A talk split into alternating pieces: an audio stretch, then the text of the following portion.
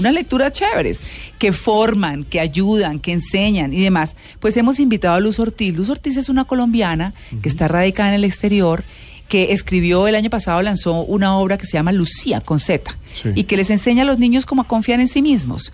Ella eh, está con nosotros en Blue Jeans para contarnos qué tanto ha evolucionado o cómo ha cambiado la literatura infantil. Lucía, muy buenos días. Eh, Luz, muy buenos días. muy buenos días, María Gracias.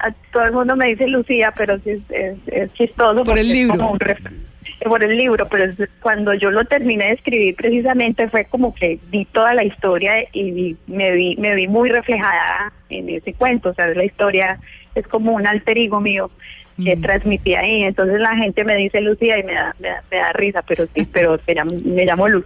claro, Luz, eh, preguntándole eh, eh, a propósito de esto, pues bueno, antes bueno, digamos que la fantasía no necesariamente se ha perdido y no se debe perder, ¿cierto? En términos de, literatura. Pero esa fantasía, como nos la presentaban a nosotros, los más grandecitos, ¿cómo ha cambiado en su presentación a los niños de hoy? ¿Cómo la han aterrizado? ¿Cómo, cómo ha evolucionado? Es que mm, en estos momentos, pues la tecnología juega un papel muy importante y los niños se han vuelto mucho más visuales y las cosas son mucho más rápidos que, en la época mía.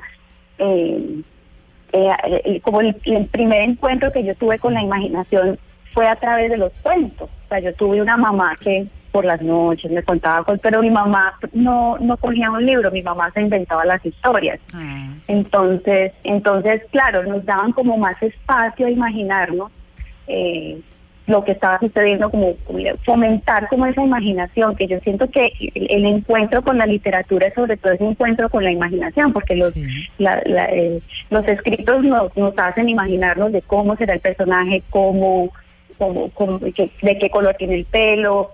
Entonces, la tecnología lamentablemente eh, no en su totalidad es mala porque es una vía a llegar a los niños y es una es una manera y es una alternativa para que ellos lean pero también nos ha quitado un poquito como, como esa, ese, ese, ese saborcito de, poder imaginar. Lo que pasa es que, por ejemplo, el tema que está diciendo Luz de la tecnología es interesante. Hoy en día se lee mucho en las tablets, en el iPad, en el Kindle, y es chévere y es práctico y uno lo puede llevar a todas partes. Pero la sabrosura de tener uno un libro en las manos, de oler un libro, de sentirlo, de pasar las páginas, de separar la paginita en la que uno va, ah, de doblar la puntica, de rayar. Yo soy una rayadora de libros absurdas, sí. sí, sí, sí. No, pues yo tengo un esfero al lado, porque si no, ¿cómo? Sí, sí. Y de colores. eso es, ese, ese sentimiento, y yo creo que también el libro nunca va a pasar de moda, porque mm. es algo que nos, es algo que se inculca de generación en generación. Yo estuve en una conferencia precisamente de eso porque pues, los autores y los ilustradores del medio estaban muy asustados, pues y uno entra como en ese pánico.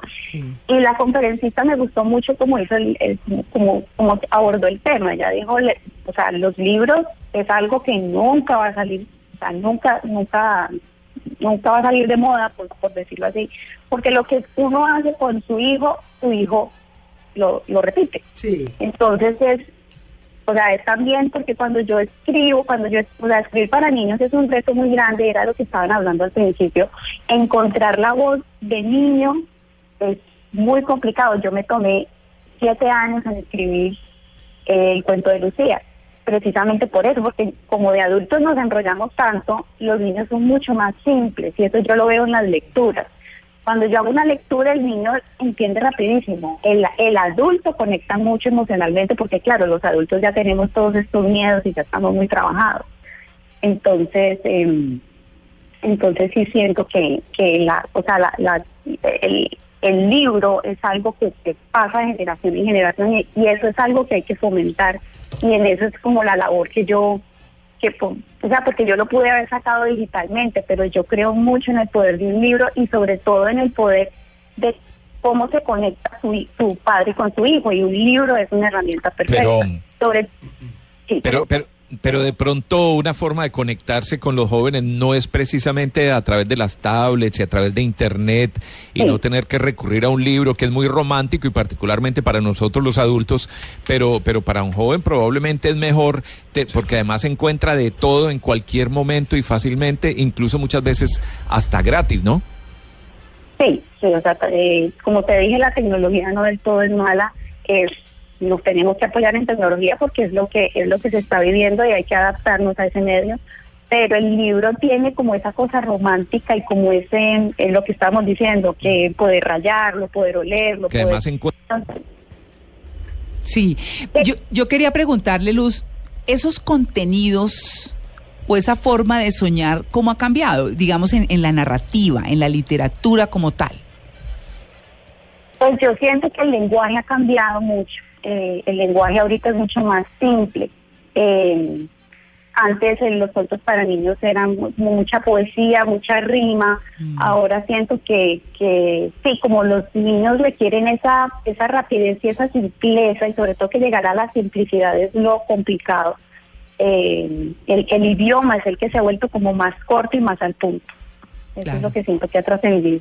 Ve, pues a mí me parece escandaloso el tema de la baja lecturabilidad en el país todavía. 1.7 libros por año. O sea, ni dos al año. Ni siquiera dos, mientras en Europa se leen 10. Sí. Imagínense ustedes. es una página por día. Además que la gente desconoce que leer, no solamente porque es especial, hermoso, espectacular, romántico, un hobby, no ayuda muchísimo a la capacidad cerebral, tanto en adultos como en jóvenes. Favorece agilidad mental, reduce estrés, dicen que favorece relaciones sociales, según un estudio que hizo la Universidad de Buffalo en Estados Unidos, activa el sistema visual y dicen que podría predecir el éxito profesional porque la Universidad de Oxford dice que quienes leyeron en su juventud y son lectores habituales pueden tener una probabilidad más alta de que les vaya bien en la vida. Desde eh, mm. horrores ortográficos. Por ejemplo, porque visualmente vas tomando situaciones. Pero, pero yo conozco lectores, conozco lectores que no tienen tan buena ortografía o no tienen ortografía como, como se diría, eh, porque no se memorizan, o sea, leen y pero no se memorizan eso. ¿Leen no mucho escriben, puede ser? Mm, puede ser, sí. Bueno. En mi caso, en mi caso, eh, en mi caso, yo quería compartir eso, en mi caso yo la lectura, yo me encontré con la imaginación hasta a la edad de niña, pero la lectura es algo que yo hago, que me gusta mucho hacerlo, pero me gusta, pero, pero me toca hacerlo despacio porque yo tengo dislexia y tengo eh, eh, la atención ni es corta. Entonces, eh, creo que también mucho de, por qué no leemos, también sé, porque yo, yo dije, pero o yo de vieja me vine a dar cuenta que tenía estos, estos problemas de, aprendizaje. Y creo que tampoco eso se trata mucho en los colegios o, a, edades tempranas. Mm. la falta de lectura también es porque obviamente si estás disperso no te vas a enfocar en un libro. Entonces también es, eso también tiene que ver mucho que ver con la que la gente no lea. Claro, no, y además la misma metodología de estudio y digamos la estructura que tienen los colegios están creadas para sacar niños por cochadas y no para mirar individualidad. Claro, como pizza.